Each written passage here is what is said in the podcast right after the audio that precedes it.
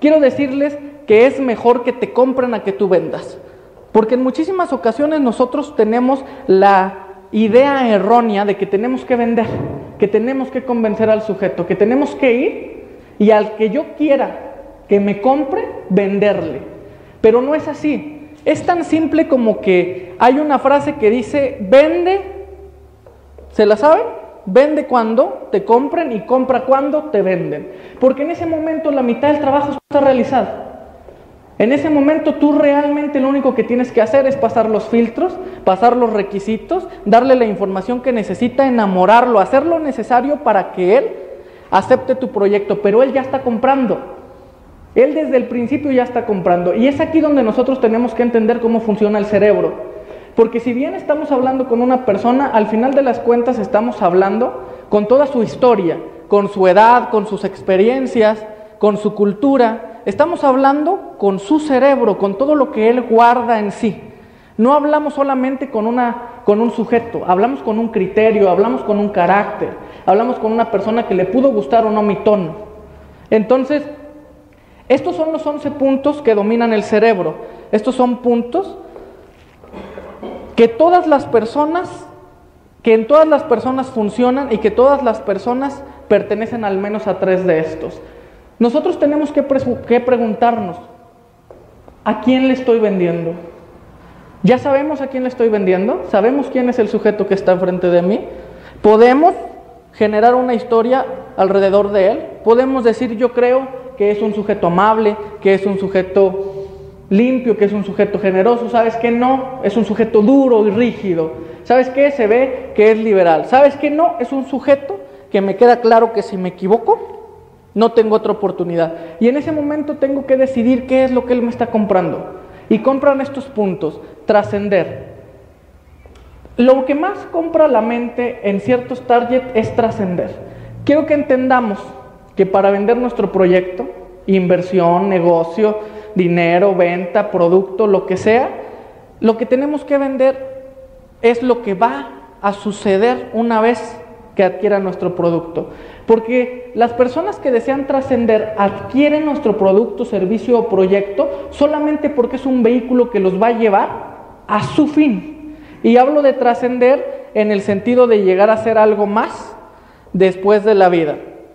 Hay personas que buscan confort, hay personas que buscan placer, hay personas que buscan dominación, libertad, reconocimiento, exploración. Hay personas que buscan retos, hay otras que lo único que buscan es pertenecer. Y yo les quiero preguntar, si habláramos nosotros de ciertas marcas que tienen muy definido su target y tienen muy definido qué venden, y voy a nombrar una, Apple, el iPhone, ¿qué vende?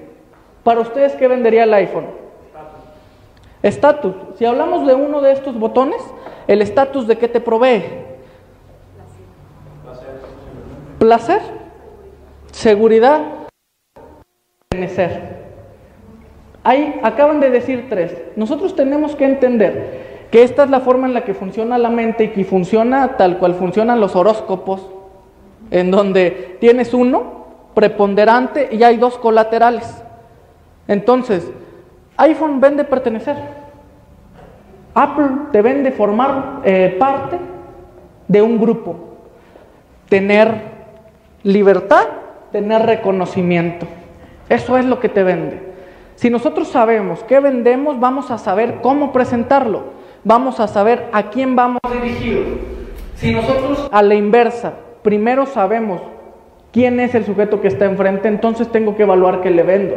Tengo que saber si él quiere seguridad, si él quiere control. Cuando nosotros hablamos de motocicletas, ¿qué estamos comprando?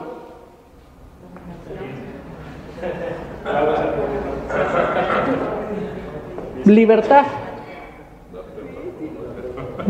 Ahora, yo quiero ir un poquito más allá. Cambia por completo en el momento en el que nosotros conocemos a nuestro sujeto. Porque hace una pregunta, cuando yo compro una motocicleta, ¿qué compro? Cuando yo, un joven de 26 años, compro una motocicleta, ¿qué compro? ¿Mande? Compro la marca. Si comprara la marca, yo estaría comprobando, comprando pertenecer. Exploración. Un joven de 26 años que compra una moto está comprando exploración y está comprando libertad. Pero ahora cambio mi pregunta, ¿y si yo tuviera 60 años y compro una moto, qué estoy comprando? Placer.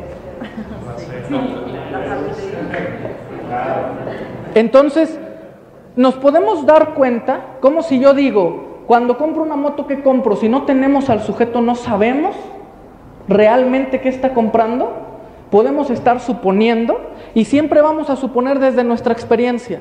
Y yo les puedo asegurar que todos contestaron lo que ustedes comprarían si comprarían una moto. Porque no tenían el sujeto. Y eso es lo que nos pasa cuando vendemos nuestros proyectos, cuando vendemos nuestros productos y no somos capaces de evaluar el entorno. Yo llego con un sujeto que es muy amable y yo le hablo duro como me gusta que me hablen a mí. Y yo le hablo seco porque yo no tengo para perder el tiempo, porque no evalué que el sujeto es completamente diferente. Entonces, lo que compran a través del mismo producto dependen completamente de quiénes son. Por eso es que el orden de la presentación les dice, tenemos que saber quién es la persona con la que estamos negociando.